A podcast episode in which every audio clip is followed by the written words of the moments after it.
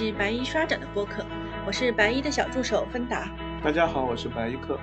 嗯，今天我们还是留在杭州，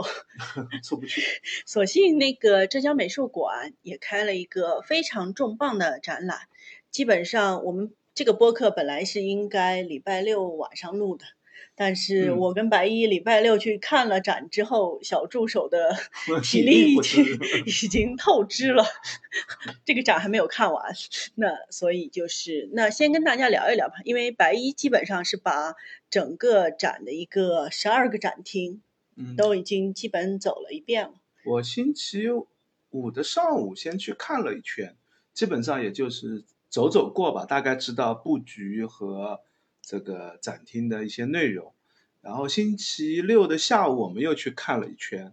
那实际上还是只能说把这个我们待会儿会比较详细聊的石窟部分稍微看的仔细了一点，关于绘画部分实际上也只是过了一下，基本上不不太可能有太多的这个多余的时间去仔细看吧。我感觉这个展如果真的要细细看下来。这个看展时间应该是三天四天的量吧，应该感觉是，嗯 嗯，所以这个展的展名就叫《盛世修典：中国历代绘画大系先秦汉唐宋元画特展》。对对对。嗯，白衣能不能再介绍一下，就是《盛世修典》这个展大概的一个内容和目的？因为有人会问说，哎。这个展里面有一千五百件，然后其中一千件是宋画，为了宣传这个宋韵文化嘛。嗯。那这里面有没有真迹呢？那答案其实是没有的，对不对？那为什么会有这样一个展，以及这样的展到底值不值得？就哪方面值得看？可能白衣再简单的介绍一下。嗯，先说一下盛世修典这个展的目的啊，就盛世修典这个展其实都会有个小标题，就是中国绘画大系的成果汇报展。对，就这实际上就是浙江大学的一个，嗯，我们认为可以是十来年的这样的一个重要项目吧。从零五年就开始启动，那么一开始呢，可能是，嗯，以去拍宋代的中国古代书画为核心，那么后来就慢慢的从最早的两岸故宫的拍摄，转到了全世界的宋代的古代书画，呃，古代绘画，然后再到了后来把。这个嗯，时代全补全了，先秦汉唐，然后是这个呃宋代，再是元代，再是明代，再是清代。对，那么形成了一整套系列的出版书籍。对，这套书籍就是《中国绘画大系》。那这套绘画大系这套书籍，嗯，市面上也能看到，但是 呃，就是价格非常非常的昂贵。是，就是一本基本上是定价是三四千吧，因为不同的卷它的价格会有区别。基本上每一本的定价就三四千，然后嗯，宋画全集里面大概有十卷，每一卷里面大概多，因为它按照博物馆和地域来分，每一卷里面少也有三四本，嗯，多的话可能有十几二十本，嗯，就是原画、名画、清画都类似的，就是这样的话，嗯，基本上一套宋画全集买下来的话，大概应该是四万五万的价格吧，我印象当中。就是原画也差不多，名画、清画可能还要更贵一点，因为数量更多了。就是所以这个书这一套东西呢，基本上大家都会去图书馆借来看。那但是因为这么复杂的一套这个出版物的需求，浙江大学呢当时就启动了一个非常重要的项目。这个项目呢就是去全世界各地博物馆去努力把中国古代绘画高清的、不失真的、原样尺寸的把它拍摄下来。对，嗯，当然。说原样尺寸的拍摄下来是，呃，稍微有点问题。就拍你不可能原样的拍，但是你一定想方设法想要把它复原，可以复原为原样。所以，我们现在的展厅里面，浙大艺博和这个浙美的展，都是原样大小的一个高清复原。应该说，大部分的展品都是原样大小的一个高清复原品，因为有一些展品，像那个很典型的就是天津博物馆的那件，呃，那个范宽的那件作品，嗯，就是他就是说尺寸，在浙大艺博也是说尺寸，在这个，嗯。这枚也是说尺寸，很大一个原因就是原件有一米九左右的高度吧，近两米的高度。我怀疑到可能是因为打印的这个。打印机的这个问题，就是你打印也只能半幅打印，嗯半幅打印以后要拼接。嗯那么作为一个展览，可能就是这一单件的工作量就太大了。是可能就因为有个别的原因，嗯，这枚有一个好处，大家仔细去看展签牌，它基本上都写清楚了原图的大小，对，所以你一看原图大小，再看一眼打出来这张图，你就知道尺寸是对不对的，嗯就一眼就很明显的看出区别。那嗯，大部分的展品都是以原尺寸打印出来。嗯另外还有一个涉及到的问题就是如何保证不失真，嗯这个是一个非常困难的技术。嗯我们在之前聊这个甚至修点展的时候，已经讲过比较多的这个数字化的这个工作的内容了，就是要能够把，呃，我们人眼看到会觉得啊，这张画就是这个样子，但实际上，嗯，相机也好，对于或者对于打印的这个打印机也好。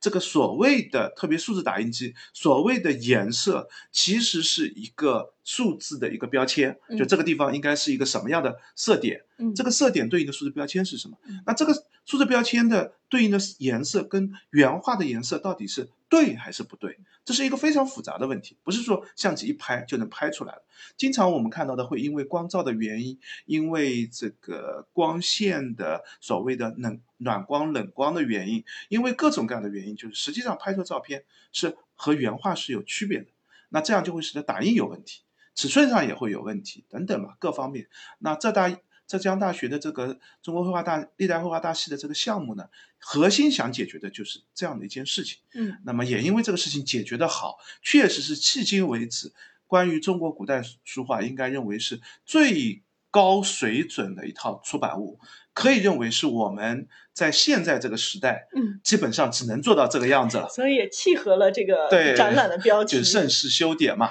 就嗯我们现在这个也是这个国力强盛的时代，如果你是在其他时间都可能不见得有这个余力来做这件事情。另外一个也确实是能够留下一套典范之作，传给后世，让因为书画。终究是会慢慢的消失破坏的。那现在留下来这套资料，对于后代来说，可能就是一个非常重要的历史资料了。嗯那嗯，这个展览或者说整个这个项目是有这样的一个含义所在的。对所以展厅当中，呃，没有一件真迹，对，里面只有一件比较特殊的是二玄色的一件复制品，哎，就是其他都是嗯、绘画大系采用数字。高清的打印方式，基本按照原图的尺寸打印出来的一个所谓的复制品，或者叫做印刷品。对对对对，嗯，但是这个印刷品依然是很值得去对对观看的，对对，它它就是我们现在看来，就是如果你不是对于书画有特别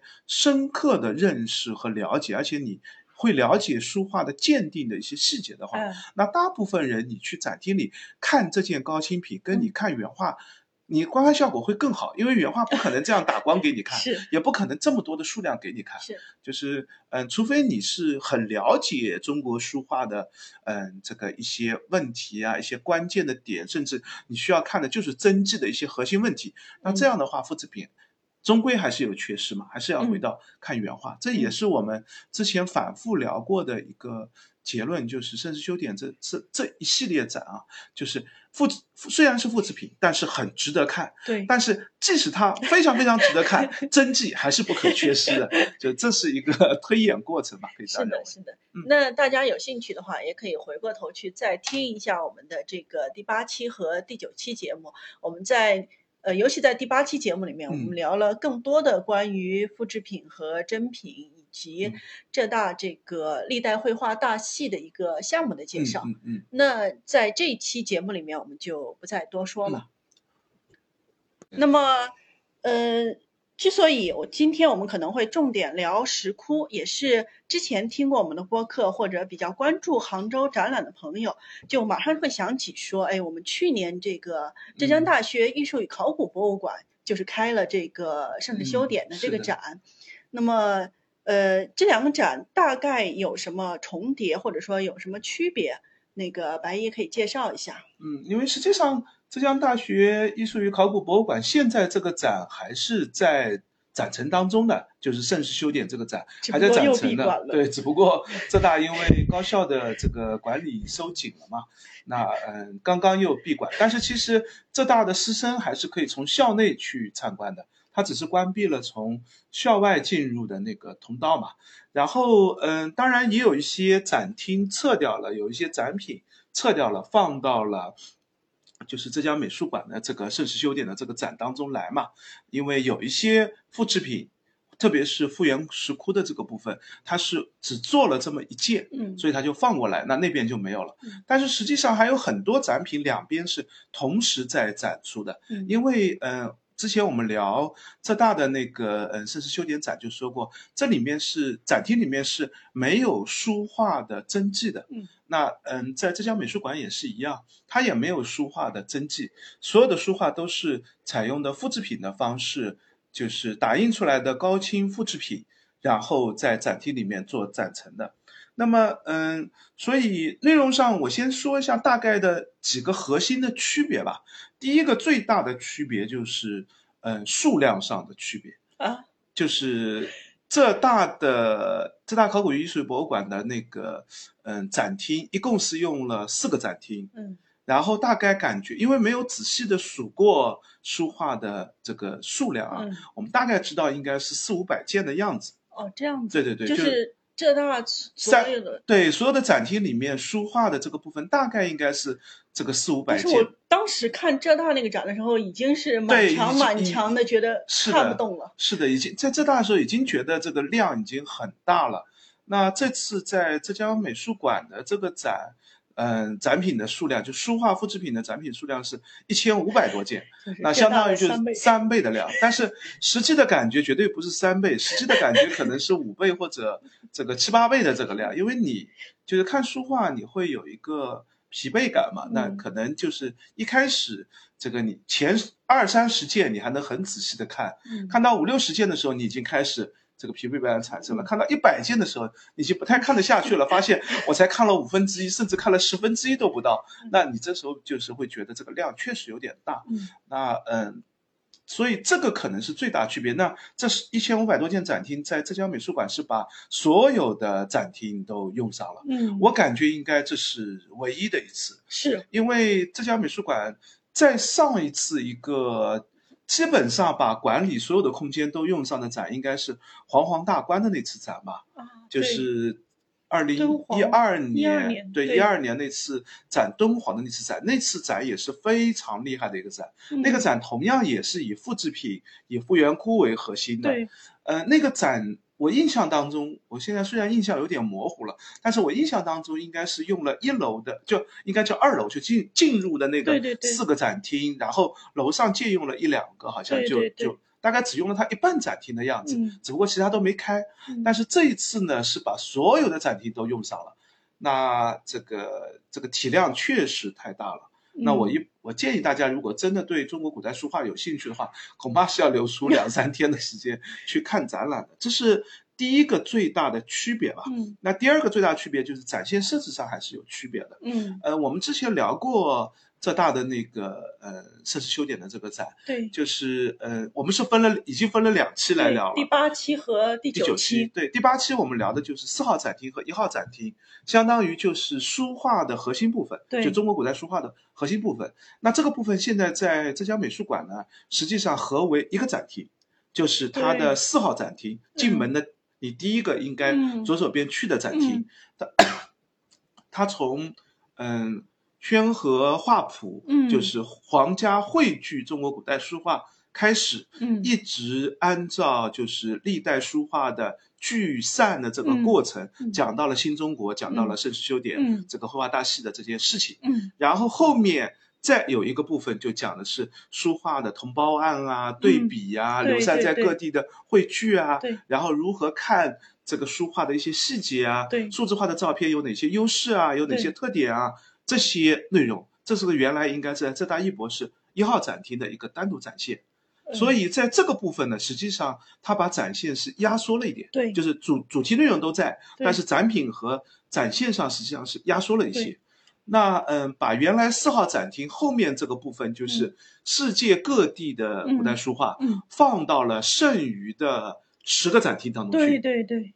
然后剩余的十个展厅呢，它是按照时间线来布置的。对，就基本上把能看啊，它分了三大段，对就是先秦到唐代嗯是一段，嗯然后呃，应该说先秦到嗯啊对，先秦到晚唐是一段，嗯然后五代到南宋是一段，然后元代是单独一段，嗯嗯基本上就是浙江美术馆就进门就是二层楼，二楼嘛，嗯那二楼就是先秦到唐代嗯，三楼就是呃五代到宋代，然后四楼就是这个元代，粗暴简单的一个风华的方对，式。就是直接按时间线这样捋下去。对对对我觉得比浙大当时那种按浙大当时有个很奇怪的展现，它是按博物院就收收藏，就是浙大一博当时展览的时候呢，是以就是嗯大陆的博物馆，对对然后是台北故宫，对然后是日本，再是欧美对，然后在大陆里面，如果你看得更仔细的话，嗯你会发现它其实还有顺序的嗯。里面首先是北京故宫对，然后是上博、辽博、南京博物院，其他的一些。然后台北故宫当然就是在台北故宫里面呢，它大体是按照时间线来布的，对，但是你要知道，展厅都有一个问题，就是其实，在浙美，如果你很仔细的看，你也看得出来，就展厅这个展品啊，它的尺寸是有限制的。嗯那我这边墙上其他地方都挂好，就差一个小位置，嗯我不可能把按照时间线应该放在这里的一个嗯长卷放在这里吧？对对对我长卷只能放到那个柜子当中去。是那这里我可能就从后面挪一个这个小画小扇面的一个框挪到这儿来，就是嗯会有一些微调，但是它基本上是按照时间线索在排序的。嗯那同样的，日本也是，它是放了东京国立，放了大阪美术馆，就是既分了博物馆，又分了时间，然后又按照地域的大框架来布置。这样的布置以后呢，会有一个呃有一个缺陷和一个优点。缺陷是什么呢？就是不利于你去了解中国古代书画的一个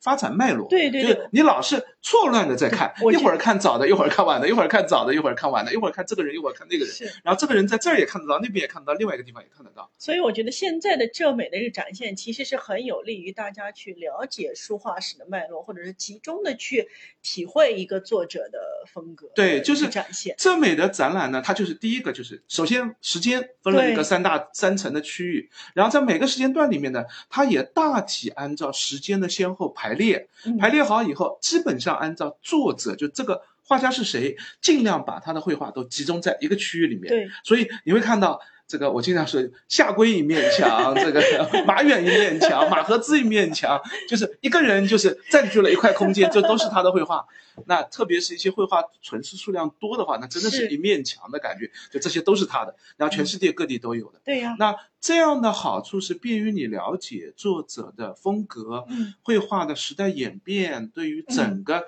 中国古代书画的脉络，你会了解得更清楚。嗯这是浙大一博不好和浙美好的地方。嗯那另外一个反过来的就是，嗯、如果你是希望通过看一个展，按图索骥的去世界博物馆、其他博物馆去看展品的话，那浙大一博的这个展现布置就很有优势了。嗯你会知道哦，原来这个博物馆它是有这件东西的，那嗯也许你就有机会在那在那边个展厅，就是在那个博物馆里面会看到真迹，就是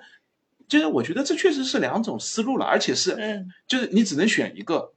就是你不可能两个同时展览的。那浙大只不过浙大选择了是按照地域、按照博物馆来分，嗯那浙美是按照时间、按照线索来分。嗯按照时间来分以后，其实会有一个问题，就是有一个作者他可能他的作品是分散在世界各地的。是的，那你如果想看真迹的话，你大概就得仔细看每件作品后面的标签牌是哪里啊。另外还有一个带来的工作量上的困难，就是 这个按照作者牌以后，标签牌就会很复杂，很复杂。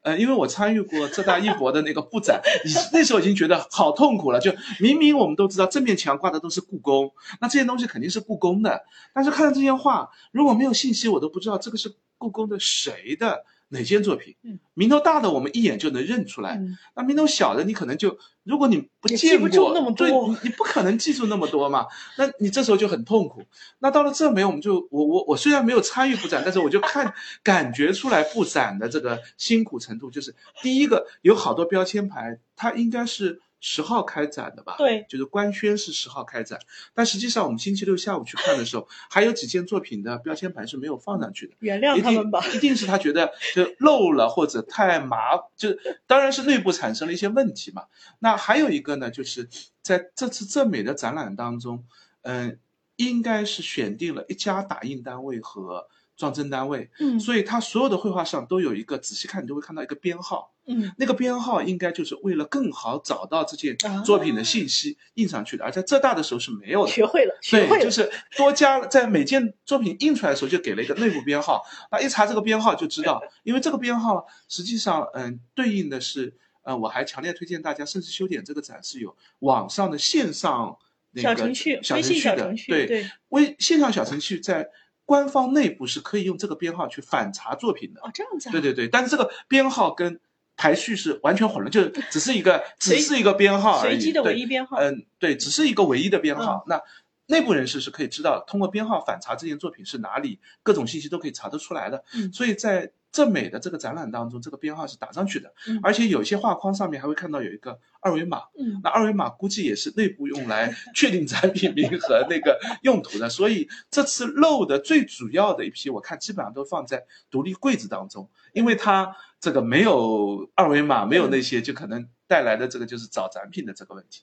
这是第二个，就是展现布置和展厅设置当中的不一样吧。嗯呃，那第三个有一点不一样的就是这次展的那个画框，这个水平提高了很多。是的，是的，就是呃，这个画框外面是有一层玻璃罩住本体绘画的，嗯，这层玻璃是选用的非常好的一个低反玻璃，是的，而且全部都采用这个低反玻璃。嗯、在浙大艺博，如果你仔细观看，你会发现浙大艺博的展厅当中，甚至修点这个展当中，有用低反玻璃，也有用普通玻璃的。嗯因为浙大艺博当时是联络了两三家就是打印装帧的单位，嗯，那有一家单位应该就是用的低反玻璃，另外一家用的就是普通玻璃，嗯普通玻璃的反光就会特别的难受一些，对低反玻璃明显要好很多。嗯，我在展厅里面都看到有一些人就不由自主，我自己也不小心的去摸了一下，就是觉得到底有没有玻璃产生了疑惑。那摸了以后你就知道，确实确实是有玻璃的，就是但是这个家还是不要去摸，对对对，这个玻璃很隐蔽，就是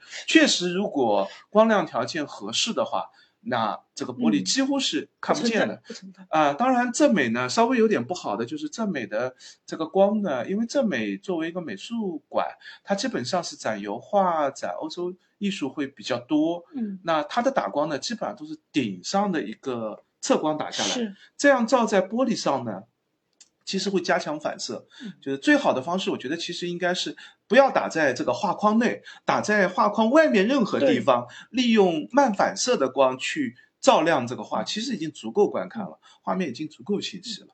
嗯，大啊，还有一个多出来的就是在浙大艺博只有佛光寺的一个这个展厅和一个呃五十七窟的敦煌嗯。莫高窟五十七窟的一个复制窟，嗯。但是这一次在浙江美术馆，呃，一共放了应该算八个复制的，嗯。呃不一定是全窟，但至少是八个八个复制的这个石窟的嗯来自照相，八个不来自八个对不同的这个地方，然后还有佛光寺也把那个两个这个胁侍菩萨也拿过来了，佛光寺把这个拱眼壁画也都拿过来，所以从数量上和信息量上来说，应该说这美的这个展览应该是。这个目前为止最盛大的一个展，我估计嗯。盛世修典这个展按照计划的话，应该会去好多地方，嗯就是要之你之前已经展过川美了，四川美术对学院，然后浙大艺博展过，然后现在在浙浙江省美术馆展，之后应该要去北京，按照计划应该是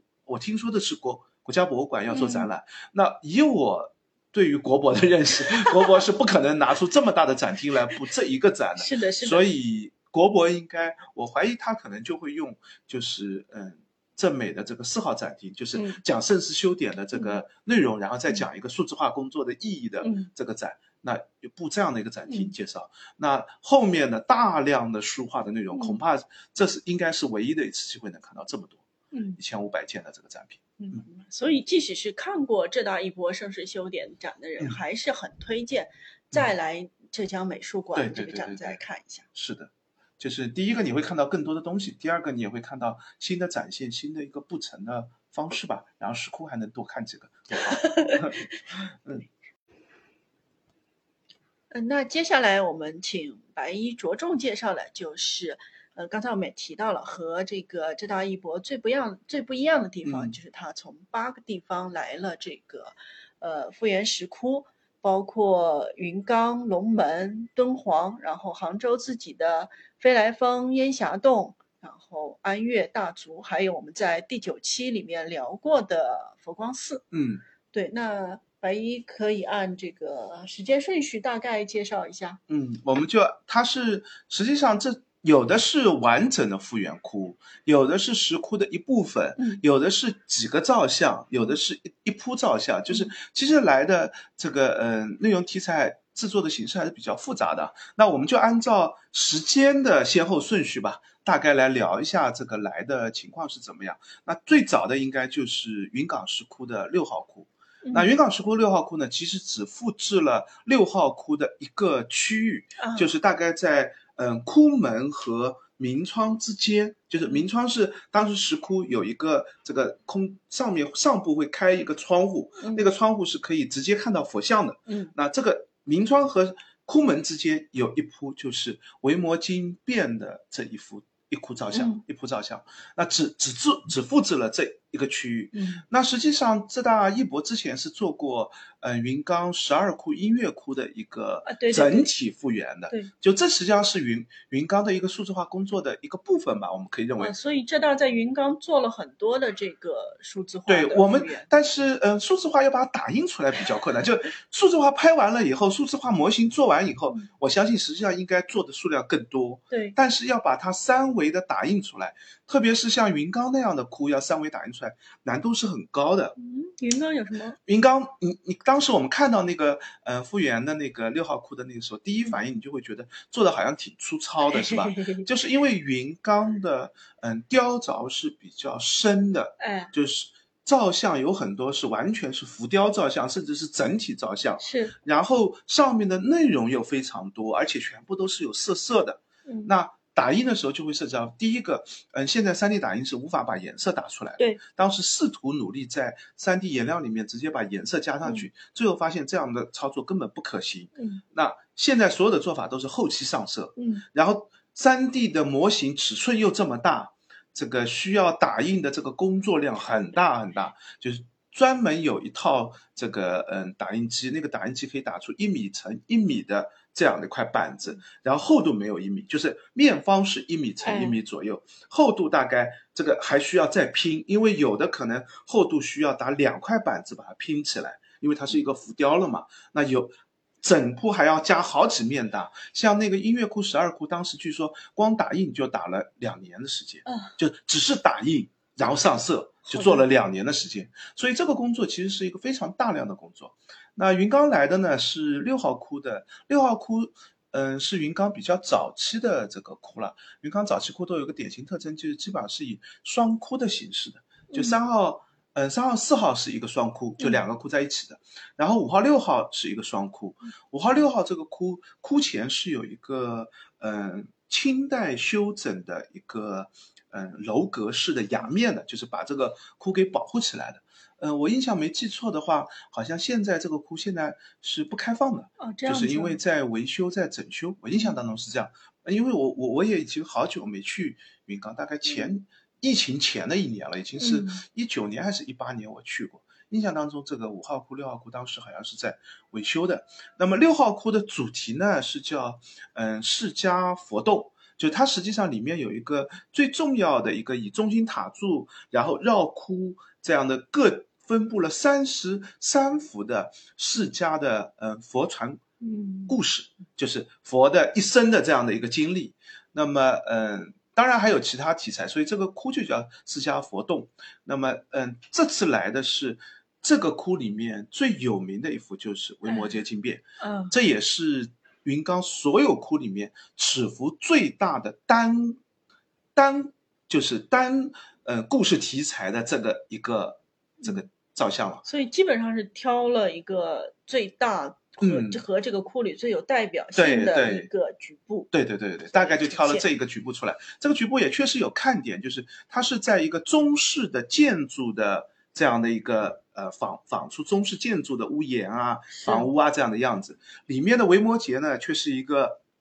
戴虎帽的嗯胡人，对对对，对，然后嗯，边上的塔呢是下面是中国式的楼阁，两边都有两个塔，下面是中国式的楼阁，上面呢是一个印度式的这个速度波，就是佛塔的那个顶的这个样子。所以这个窟其实很看得出来，就是当时在云冈造像当中有典型的中外。合流的现象，就是啊把一些中国要素引进来，然后还保留了相当多的，就是呃印度从印度传到中亚，中亚再进入中国的这样的一个佛教传播的一个艺术路线上的一些信息的流动吧。这是云冈的这个也是时代最这里面时代最早的。嗯，然后第二个呢，就是应该是龙门的古阳洞，古阳洞佛光寺就跳过去了是吧？呃佛光寺是唐代嘛，就是哦要要到后面我们我们按照时间线索讲下来嘛，就是嗯、呃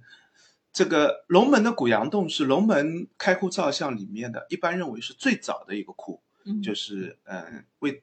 这个迁都以后迁到了这个洛阳，直接就是在龙门第一个开出来窟，应该就是古阳洞。古阳洞里面既有很著名的一些造像，嗯。就是古阳洞的这个批造像，如果仔细看风格，也还是看得出来典型的。虽然我们说这个魏太武帝迁都洛阳以后，已经是就是叫这个呃汉化的这个出现了，嗯，但是实际上在这个古阳洞里面，我们看到的还是这个呃中外的艺术的一个河流现象，嗯。无论是佛像的做法嗯，或者是里面的一些人物嗯，或者是甚至是供养人，还看得出来一些少数民族的装扮嗯，然后里面的一些佛教题材，既有西域的。中原的各种样式都有，呃，嗯。我我记得当时我就指着上面的一个花环的哦那个屋顶的这个装饰，这典型的就是一个从亚历山大大帝东征带来的一个希腊罗马艺术的一个风格的传入，嗯。就是做这样的一个装饰吧。嗯。就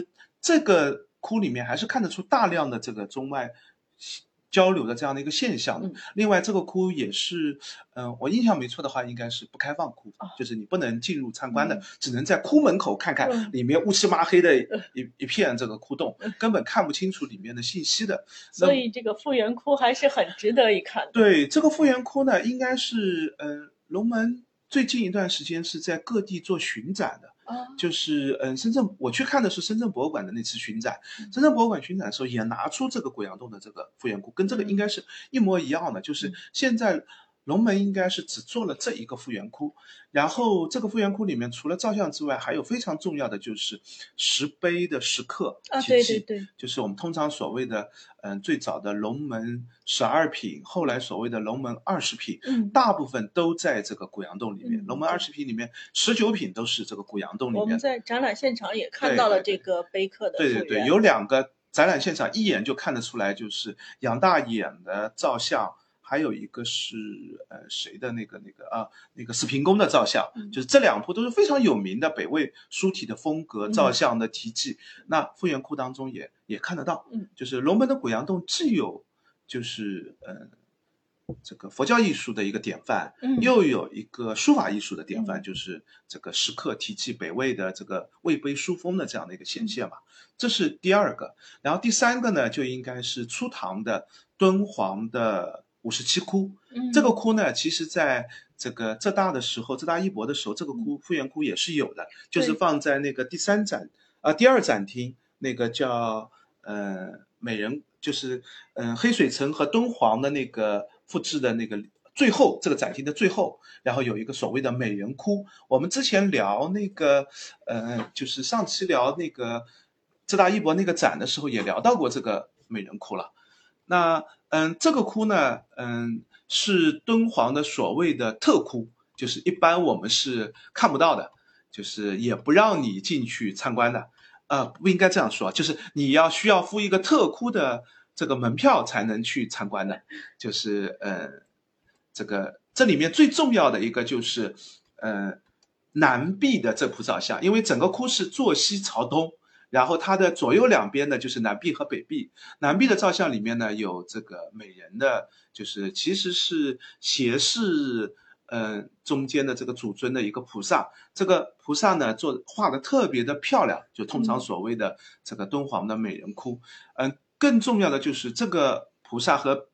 跟他一起的另外一个胁侍菩萨身上是有立粉堆金的这个制作的技法的。对那以往的敦煌的复原窟呢，一般都采用高清打印的方式做复原窟，然后拼块的当方式把窟复制出来。像我们刚才提到，呃，一二年黄黄大观的时候，当时我印象中没记错的话，浙美当时应该攒了七个还是几个敦煌的复原窟。嗯但是那些复原窟在那个时代呢，都是采用图片打印的形式，所以立粉堆金的技法是完全看不到的。对但是浙大艺博这一次展出和浙美这次展出的这个五十七窟呢，它立粉堆金是采用嗯手工的方式把它做出来了，嗯而且边上的窟的，比如说一些泥塑啊，底下的这个稻草和泥做、做这个嗯底的这个做法，上面的一些粉刷的做法都。完全按照石窟的原样做了出来，嗯。是迄今为止我们看到复制水准最高的一个莫高窟里面的这一窟吧。对对，就我们上次聊的时候也重点聊过这个信息，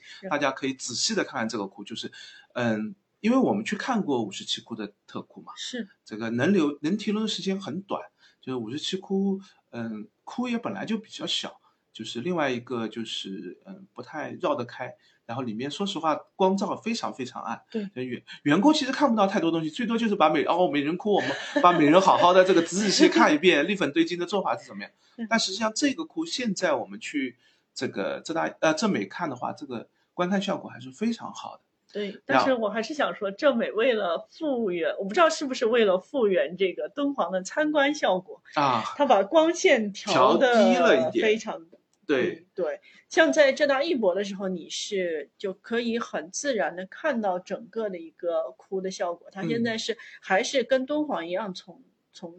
对，就底下有一个打光，然后你会给你一个手电筒，对让你自己去 嗯照。嗯嗯，很像在敦煌里面看哭的这个感觉有点相似。就这样的话呢，嗯，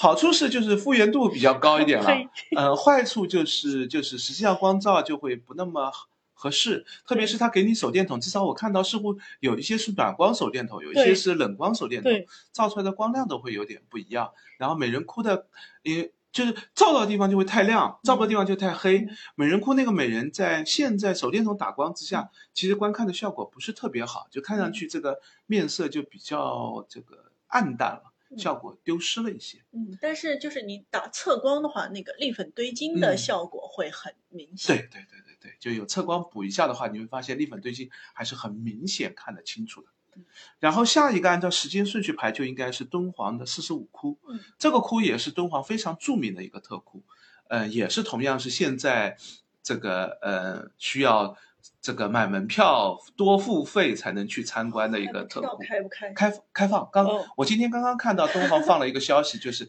现在的收费和开放特窟的这个名单，嗯，五十七窟和四十五窟都在那个最近开放的那个特窟里面。但是也可能下一轮就没有了，因为特窟我记得也对，它会换对对对。但四十五窟呢是一个比较长期开放的特窟，啊因为四十五窟也是名气很大的一个特嗯窟，就它的造像，嗯、基本上是典型的盛唐照相的这个风格吧，嗯就是照相的水准是非常高的。像刚才的五十七窟呢，虽然是初唐窟，按理照相也是非常好的，嗯但是五十七窟有一个问题，就是照相大部分都经过后代的大量的修补，特别是明清时代的修补，照相就变得非常的难看了，已经是，就是颜色也变得非常的俗气，有清代特色。啊，明清代的这种装束风格了。但是，嗯，四十五窟呢，就是呃，我们一般认为就是照相和着色呢都应该是唐代原物，所以这这个照这个窟的照相是特别值得一看这个窟反而那个嗯、壁画的部分很一般，就是四十五窟的两幅壁画。嗯，这个一边是观音经变，一边是这个观无量寿佛经变，这也是非常盛行的一个题材吧。但是，嗯，这个没有没有特别显著的这个点的地方。但是如果你敦煌见的不多的话，这两部经变也可以作为敦煌盛唐这个佛教经变的一个典型代表，可以看看仔细了。比如里面这个积月菩萨的这个演奏的乐器啊，这个楼阁殿宇啊，然后这个楼阁殿宇的不同视角看出来的，有的是俯视，有的是平视，有的是仰视。就是如果你去敦煌了解洞窟里面壁画内容，大概都会提这一些就是我觉得这两个还是挺典型的一个对经变的图案。对对对，标准标准对经变样式吧，就是这个盛唐盛唐时期的这种做法。那呃，再后面就应该是佛光寺了，嗯就是佛光寺是晚唐的嘛。嗯那呃，佛光寺呢，这一次比浙大艺博的这个展览呢规模小了很多，只留下了就是大殿里面主尊前面的两个这个呃势力的菩呃应该是胁侍菩萨，就呃不应该叫胁侍菩萨就是呃就是因为并不是站在菩萨两侧，而是放在这个佛前面的这两个小的菩萨，人就把它搬过去了。另外就放了四件这个嗯、呃狗眼壁画，本来是被嗯、呃殿宇当中的一些泥塑挡上的，对。我们现在一般认为是宋代所做的这个泥塑挡住了后面这个呃拱眼之间的一些壁画的内容。那么通过嗯探头伸进去嗯拍局部图，然后再把它拼接的方式，把这个拱眼壁画给复原出来了。那这几件呢，原来都是展示在浙大艺博的三号展厅的，现在都搬走了。就是三号展厅在三月一号开展的时候还开着，哦，开了大概四五天、五六天的样子吧，就关掉了。就是因为东西都少了好些，嗯然后那个厅就关掉了。哦就当时开的时候就发现有好几样、好几样东西就被嗯。拿走了，就拿到浙江美术馆来了。然后嗯，就是对于佛光寺的这一块的话，有兴趣的话，也可以回头听一下我们的嗯。第九期节目，会有嗯。关于那个拱眼壁画的发现故事啊，或者这些内容，我们会有一个更详细的解说。对，嗯然后呃，应该就是大足的北山的那个那一铺，这个大佛湾里面的二十五窟，嗯，这个也是观无量寿佛经变。这个可见，在晚唐的时候，观无量寿佛经变是非常流行。这个嗯西方净土信仰是明显关联在一起的嘛？就西方净土信仰在当时非常的流行。但是，一般观无量寿经变都是以壁画的形式，就是以绘画的形式出现，以雕塑的或者说石窟的形式出现是不太常见。嗯，就因为第一个呢，就是本身到了唐晚唐以后，就是大规模的做石窟就已经越来越少了。啊，当时在寺院里面应该留下了大量的壁画题材。那我们现在因为存留的关系，所以我们看到的是敦煌为例，就看到哦，有很多关于这个观无量寿佛的经变，各种各样的经变在壁画里面都有呈现。当时应该是很多寺院里面就是这么画的，粉本也非常多。对，但是像四川地区就有一个很特别的点，就是因为呃。安史之乱的时候，你看那个唐明皇就是逃到四川去的，对，那整个晚唐的时代，四各地征伐都非常多，战争都非常混乱。那四川相对来说受到的冲击就比较小，但是其实也是有，就是黄巢的那次、那个那个呃这个农民起义嘛。那但是相对来说，四川经济性受到冲击比较弱一些。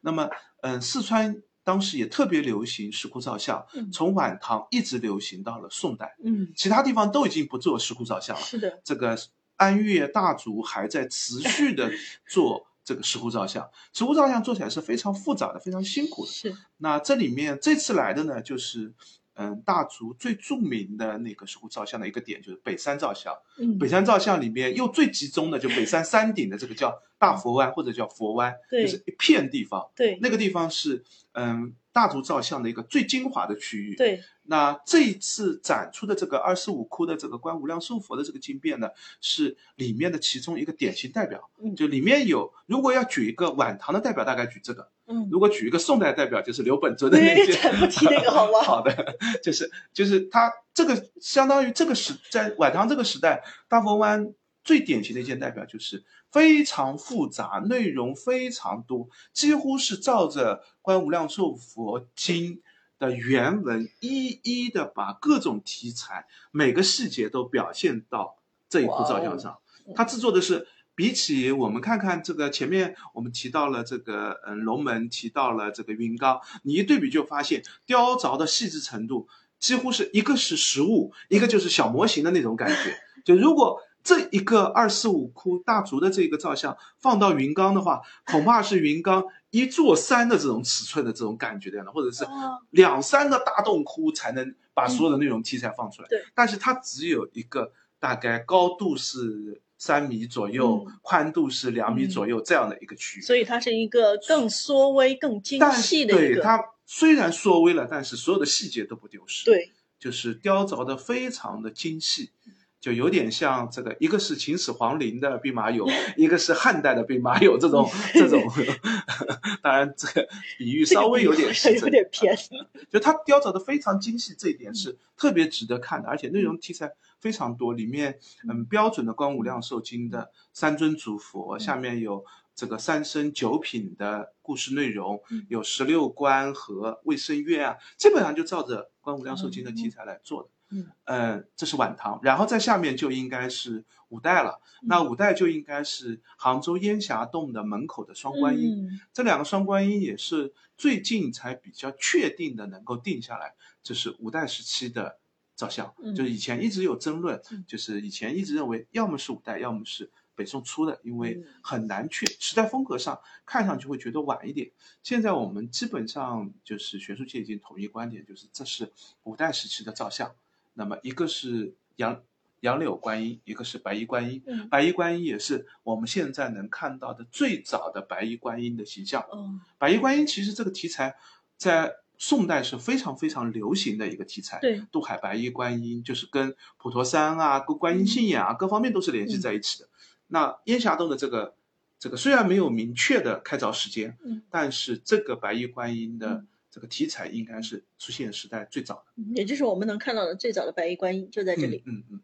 然后再后面一点，应该是飞来峰的嗯。卢舍那佛会，嗯。那个开凿那个制作的时间应该是北宋初年，嗯。北宋乾兴元年，也就嗯。纳土归宋二三十年以后吧，嗯。就是吴越国的纳土归宋嗯。之后不长的一段时间，嗯。嗯，是在嗯飞来峰的青林洞的洞口，嗯。就是嗯，如果去的话比较容易错过，哎因为正朝洞洞口走进去的话，它实际上是在你左手边的这一个山墙的上边，然后还挺远，呃，雕凿的高度大概应该是三四米的高度，啊就是离地面三四米的高度的样子吧。嗯那实际的尺寸非常大，就是嗯这次我们看它复原就知道尺寸还是蛮大的，高度嗯可能有两米多，宽度也有将近两米的这样的这样的一个尺寸，的样子所以我们。参观的时候，旁边也有人问说：“哎，这个真的是原大吗？有没有放大是是是，因为你实际去的时候，你感官觉得它可能就是一米见方的这样的一个尺寸，但是实际上它的尺寸应该是这么大的一个？”尺寸。嗯之所以就有认识的偏执，就是因为它是比较高的一个地方嘛。嗯那所以这一次的话，就是这样一个复原的展示，也能够，因为可能有人会说，飞来峰我还是能够去看到的嘛。嗯那可能这一次放在这里的时候，你能够对它的实际大小有一个更准更确直观的更直观的准确的认识，以及可以仔仔细细的去看到那些细节。对，因为在这尊造像，这尊造像上的造像的尺寸都不是太小，就还是你在原地你也看得清楚。但是这件照相边上有各种时代的题记，最早的就是北宋乾兴元年的一个开凿造像的一个题记，嗯。然后边上还有很多北宋时代去游览的人的题记，嗯。然后最晚的一个是有西泠印社民国时代的这个嗯。游览的时候题记，这些题记内容，如果你在这个飞来峰的原地的话，你几乎只能大概的看出一两，就看出一些字，嗯你是读不完整的，因为距离太远了，字写的相对来说就比较难辨识了嘛。而且它的角度是一个比较侧的角度嗯，就三面三墙比较笔直，你只能在一个比较侧方的角度看上去。那这样的话，复原做出来以后，这个效果确实非常好。而且这个石窟的这个最近做过拓片，也做过嗯大量的考定。嗯嗯，之前杭州碑林，嗯，前两天我去看的时候，好像已经闭展了。哎就是碑林有一个石闽石敏江江南南的那个展，也有这个嗯这一件的拓片，也是作为一件核心展品在展示的。嗯，杭州碑林还公众号上还发过一篇文章，专嗯门介绍这个。这个照相的一个核心内容吧，因为这个这个照相的很多细节，我们看得出来是有五代的一些遗存，比如说头光、佛光一些佛像的做法，又看得到一些新样式跟五代时期照相的风格，这个特别是佛台做的这个部分有很大的区别，所以是有非常重要的时代标杆性的这样的一个作用，就是它已经从吴越国进入了北宋时期照相，杭州地域的照相会有什么样的？一个变化和风格面貌。那最后一个大概就应该是安岳毗卢洞的紫竹观音吧。是那个时代不那么确定点，应该是北宋时间的，就是基本上可以认为是安岳地域最漂亮的一件观音形象。对，也是嗯，迄今为止最著名的一件，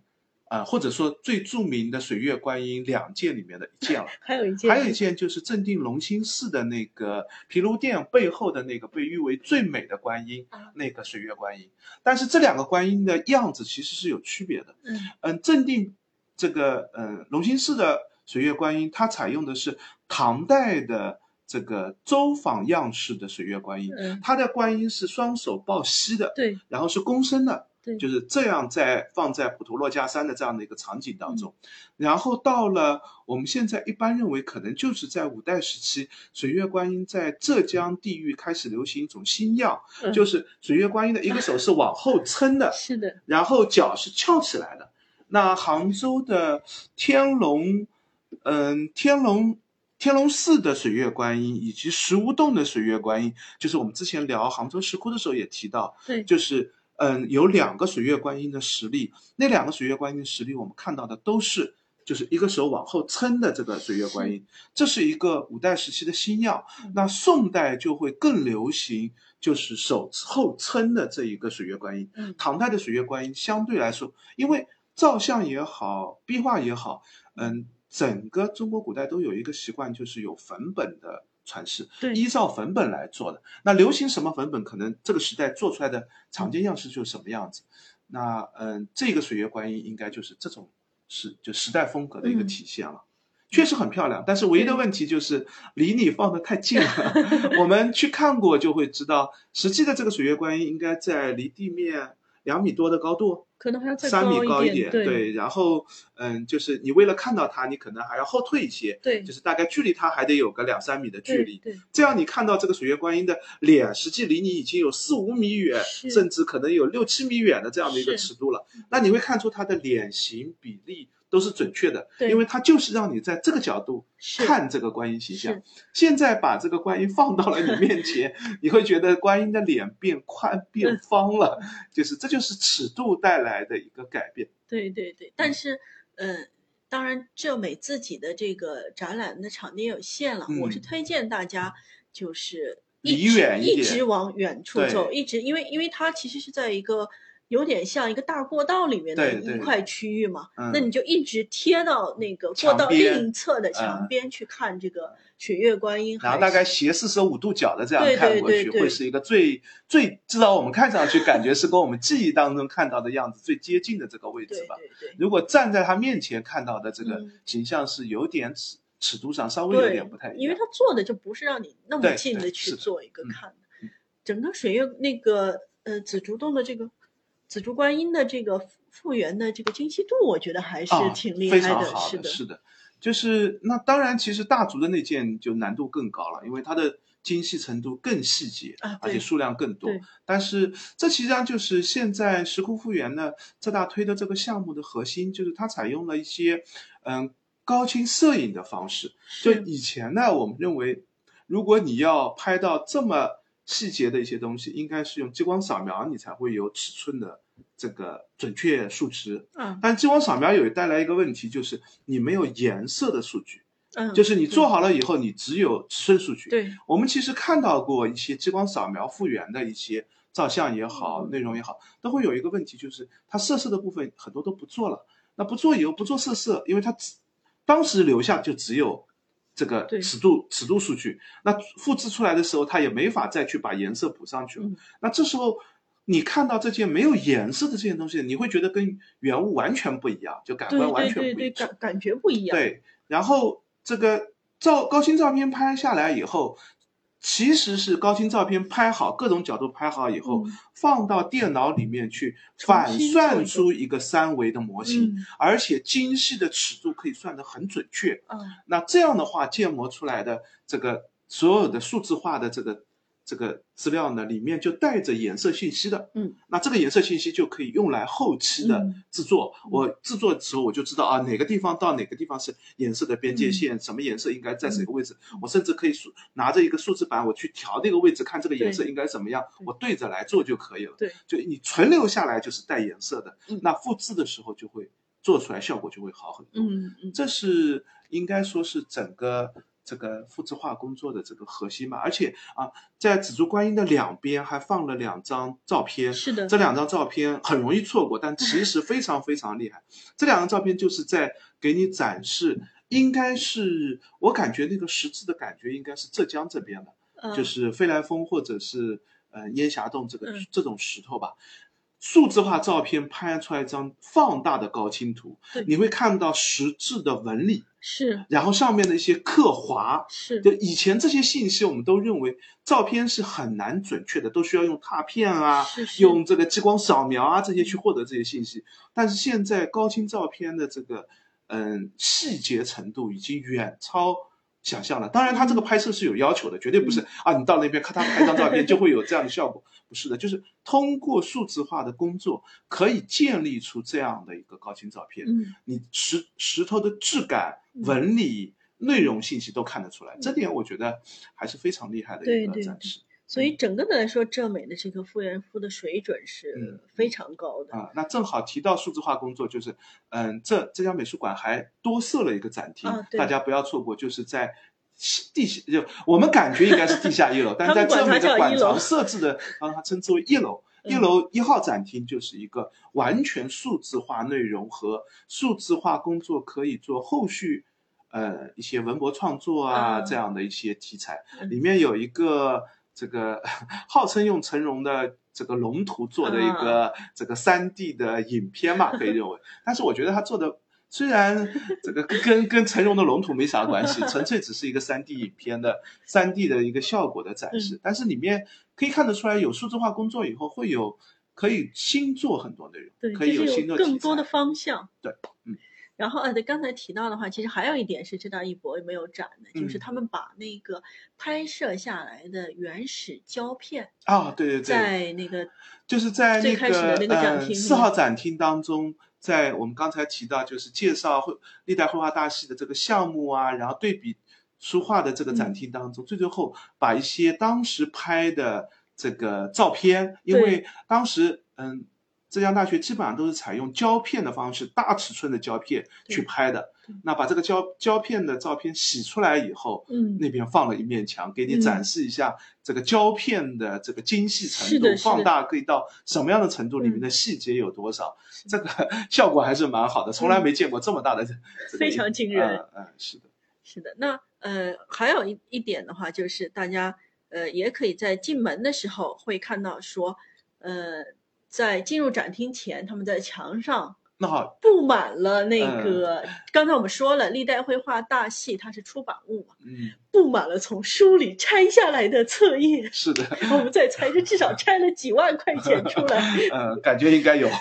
就是把那个书，因为书都是对面装帧的嘛，他把整本书应该都拆散了，对然后就整张的这个印刷出来这张纸就放在一个一个的框里面，对，然后铺了四四块墙吧，应该这边两边，嗯这边两边，对对对对，四面墙的，就是作为一个装饰。啊，当然也其实也有很多人站对，会会看那个那个，你就会看到就是嗯，先秦汉唐卷、宋画全集。其实我觉得他也没有按什么，他没有我我觉得他他完全他就是是纯纯随机对的在。对对，里面我们既看到了清代、明代的，像徐渭啊、这个八大啊都有，嗯然后也有早期的先秦的啊、宋代的，以宋画居多吧，应该说就是嗯各种册页拆散了放在里面。对，我啊觉得路过的时候看看还是啊挺有意思的。顺便一提，我们发现很多是从台版书里拆出来啊，的。有一些应该是从台版书里面拆出来，就印刷的那个博物馆民用的还是国立台北故宫博物院没有没有台北啊，国立对国立故故宫博物院院，对对对，因为嗯，就是版权或者他们的坚持的这个称呼的这个原因吧，嗯。对嗯，那整个的这个浙美的展览我们就呃差不多大概介先介绍大概就到这里先介绍到这里，然后我们是白衣的体力再决定后面，大家也可以留言或者评论说，哎，还想听这个展览中的哪一部分？因为这个展览实在是太庞大了，我觉得讲其他的部分再录个三期五期也不一定讲得完。其他部分，第一个呢，就是如果我们每个画家都这样去提，这变成是一个绘画史的一个专业课了，而且它没有图像的案例，播客显然不合适了，是的就是这不是一种好的模式了。嗯，那到时候看看吧，如果我有兴趣的话，到时候再录一或者大家有想法也可以啊提。也可以在评论区回复看看什么样的模式更嗯好一些。然后刚才聊到那个哭的话，还有一个小贴士就是，呃，我们也是提到了，就是紫竹观音它它在的就是走廊里面对，嗯它是在很后面很它在浙美的所谓的呃二二楼就进门的那一层当中，但是它放在了一个比较偏僻的角落，呃，应该是在进门以后的右手边一个通道啊，左手边左手边一个通道走进去，对。然后在通道的这个走进去通道两一侧一侧。是嗯、呃飞来峰的那个。卢舍那那佛的佛会，然后烟霞呃烟霞洞洞的双观音，对。然后紫竹观音那个那个安岳的紫竹观音和大大竹竹的。的那个呃卢那个那个叫什么呃观无量寿佛经变，这这四个都放在这个区域当中。对对对，然后剩下的云冈、龙门和敦煌是是放在正常的呃展厅六号的展厅当中，也是在这一层，但是是在展厅里面对放的呢。对对对，然后我记得那个呃紫竹观音那一片区域，原来其实是用来做呃多媒体互动啊，或者说和小朋友玩玩的一个，是的，是的，他们已经把这种地方都用上了。对对就把所这个其实也是一个厅啊，他们也有名字的，我忘记叫什么。就这个区域它有一个专门的叫嗯叫什么叫什么，嗯它反正有一个一般人好像不太对对不太会特地一般就不太会走到那边去。包括这个位置的楼上二楼也是有一个展厅啊，的，这样子啊，呃，应该叫他们的三楼，哦就是这个位置也有一个展厅。我就是先去 这个展厅的时候，从因为它有个廊道走过嗯去，廊道走过去的时候发现哦，原来一楼这个位置现在也有展览的嗯物品，然后看到了这个展展品。那基本上我们的介绍嗯和那个贴士就到这里。反正大家去唉参观这个浙江美术馆的时候，也记得在微信公众号上先做一个预约，以及查看一下他们的一个呃防疫政策和嗯其他的小贴士。现在应该是看这个扫健康码，就是扫这个叫什么场所码、健康码，然后要看你的行程码。是的，就是行程码如果带星或者嗯。有问题的话，可能就不知道政策是怎么要求了。呃他们公众号上有写，啊乘码不可以入馆，乘码不可以入馆，啊。有核酸证明也不许入馆。啊，是这样，就愤怒就地在只有带那里喊星，就是绿码必须是绿码，啊，然后才带能薪会要求看疫苗还是看什么？就是嗯还是以公众号为准吧。嗯行，嗯，那今天就到这里，也欢迎大家关注我们的微博和微信公众号，我们都嗯叫博物馆刷展的白衣客。欢迎大家点赞、关注、转发三连，嗯，再见。拜拜。